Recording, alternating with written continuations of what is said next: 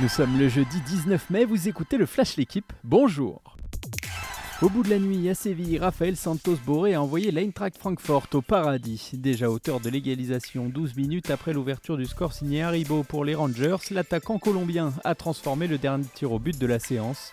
Aaron Ramsey avait vu sa tentative détournée par Kevin Trapp quelques instants auparavant.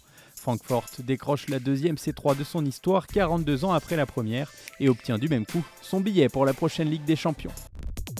À 5 mois de la Coupe du Monde, la stabilité devrait être de mise. Didier Deschamps livrera aujourd'hui une liste de 24 ou 25 joueurs pour les 4 matchs de la Ligue des Nations entre le 3 et le 13 juin face au Danemark, la Croatie et l'Autriche.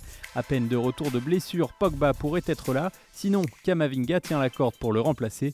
Nkunku et Klaus seront présents, Ousmane Dembélé pourrait revenir et Konaté, performant avec Liverpool, est suivi avec attention.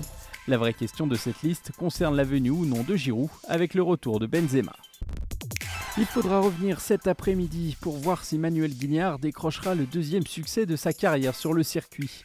Le match entre le Breton et l'Américain Michael Mo a été stoppé à 5 partout au troisième set à cause de l'obscurité.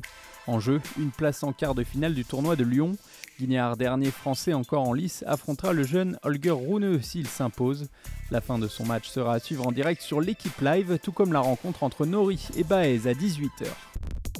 L'Italie tient enfin sa première victoire à domicile sur le Giro. Alberto Dainese a décroché hier à Reggio Emilia le premier succès de sa carrière sur un grand tour.